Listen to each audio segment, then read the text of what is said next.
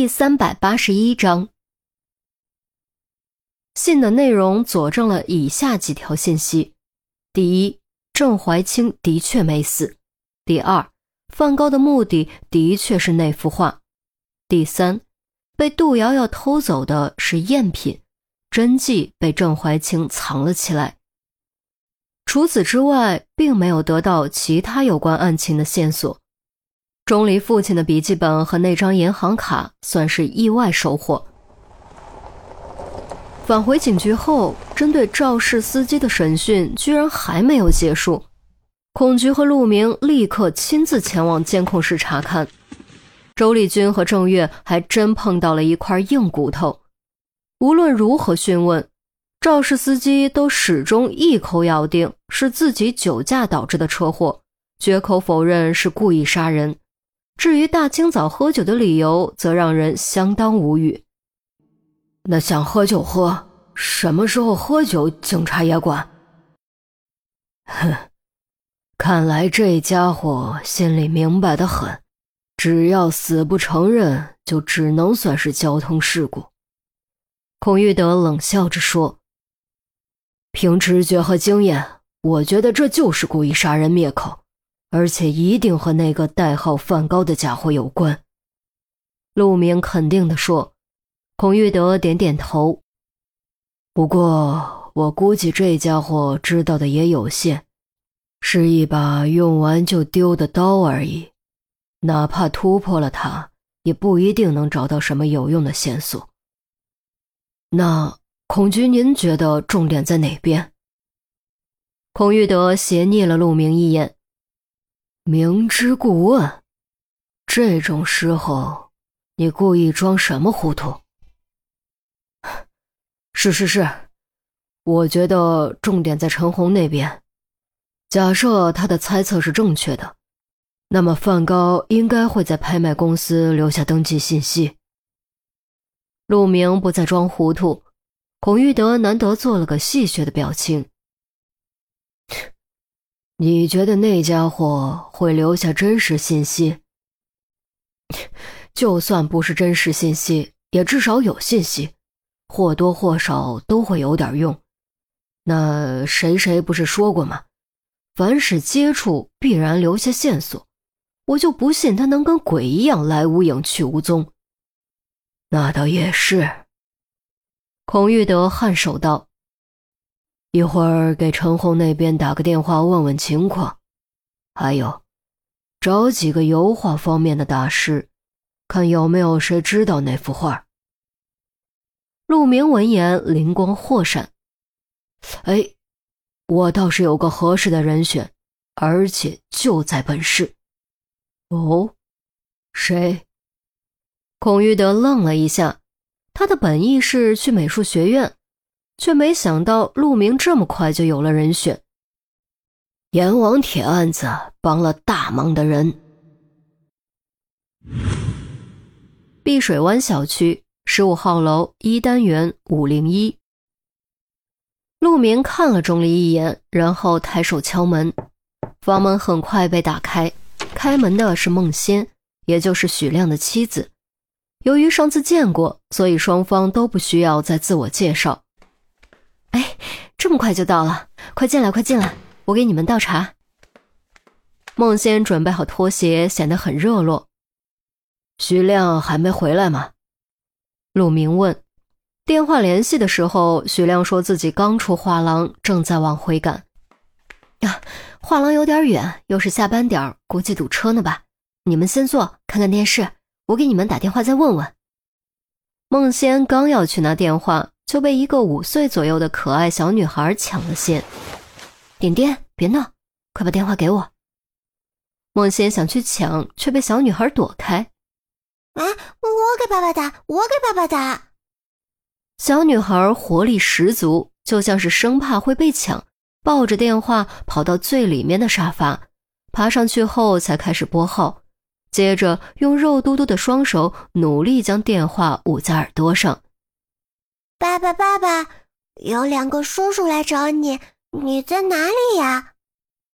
名为点点的小女孩嫩声嫩气的问着，声音里满满的天真无邪，让人听了有种心都要融化的感觉。然而陆明却忍不住笑了出来，转头用古怪的眼神看看钟离，又忍不住笑了出来。钟离的表情尴尬之极。两个叔叔，我明明才二十出头，怎么就成了叔叔辈了？如果我自己单独一人也就罢了，偏偏是和陆队一起。陆队比我大二十多岁，如此巨大的反差之下，怎么可能都是叔叔？小妹妹，你的眼睛真的没问题吗？哼，谁让你不刮胡子，这就叫自作孽。陆明忍不住打趣了一句，钟离赶紧摸下巴，触手渣渣的，居然真的忘记刮胡子了，不由心中暗暗抱怨：这破胡子怎么长得这么快？如果胡子能够说话，一定会还钟离一记白眼。哼，怪我了。抱歉，抱歉，小孩子不懂事，别往心里去。孟仙忍住笑说，显然也能体会钟离此刻的窘境。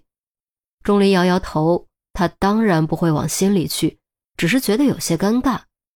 不过转念一想，自己马上就是当爹的人了，被人家小妹妹叫声叔叔，似乎也没什么大不了的。唉。思念及此，钟离忽然一阵怅然，就好像真的老了十岁。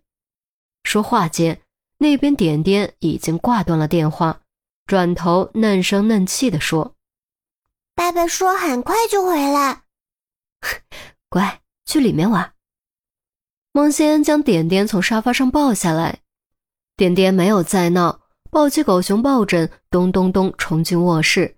开始和他的小伙伴继续过家家。孟仙很快冲好热茶，递到钟离和陆明桌前，然后才坐下。他有些好奇地问：“陆警官，不知你们找我老公有什么事？能跟我说说吗？”陆明随口道：“哦，其实倒也没什么，就是有幅画的事情想请教一下。徐亮他是专门画油画的。”想必能提供些帮助。那你们可算找对人了。我老公油画上的造诣，那可是在国外都拿过奖的。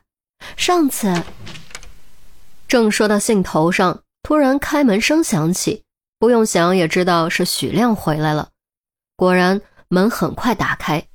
许亮见陆明和钟离已经到了，一边打招呼一边换拖鞋，顺便抱怨了几句堵车。对此，钟离心中颇有微词。大家都嫌堵车，还都喜欢开车，那不堵车才是见鬼。路远不如坐地铁，路近不如骑自行车，又方便又健康。反正现在各种共享单车满街都是。陆警官有油画上的问题要问你，你快过去吧，我去做饭。孟仙没有继续掺和。冲陆明和钟离笑笑，起身朝厨房走去。显然，他刚才只是为了不冷落客人而已。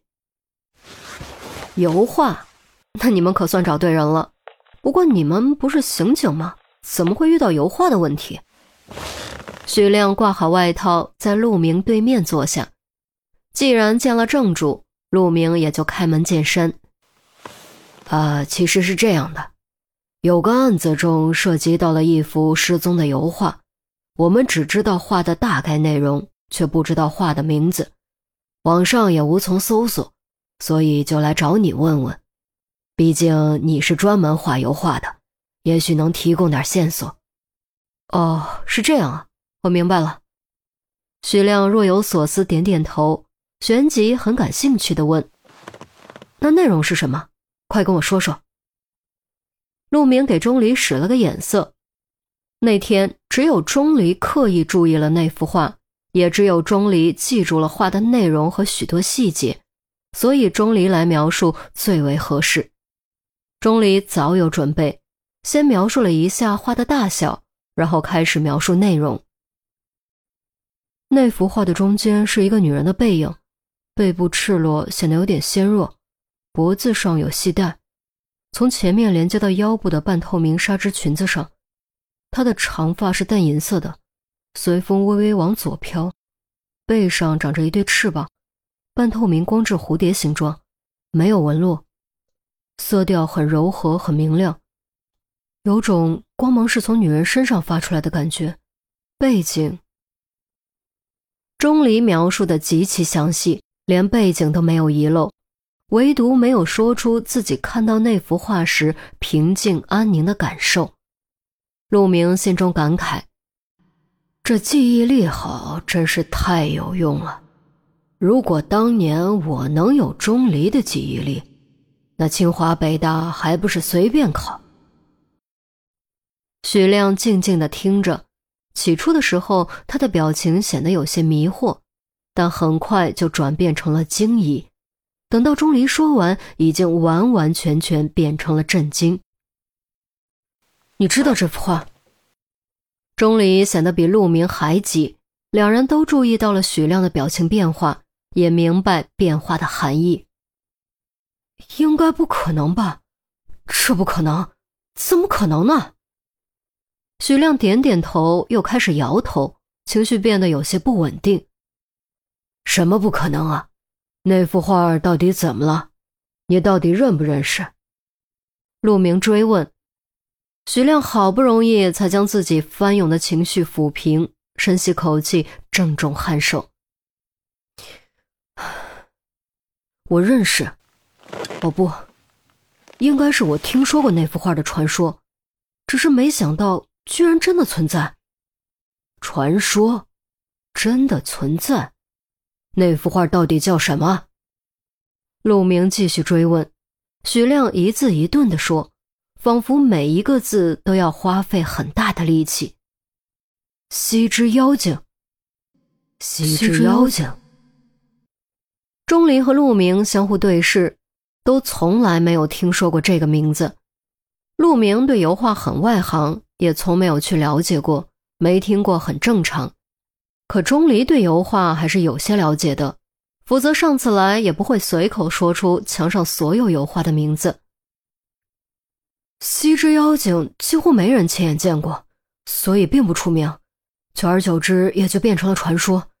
大多数人都认为并不存在，只有极少数人坚信是存在的，也只有极少数人知道一些关于它的内容。我当年的老师就是其中之一，他曾给我讲过这幅画，还感慨说：“如果能见到真迹该多好。”徐亮声音微微有些颤抖，依旧有些激动难抑。原来如此，那你知道《西之妖精》是哪位大家的作品？徐亮沉默了一会儿，才用几乎崇拜的语气吐出两个字：“梵高。”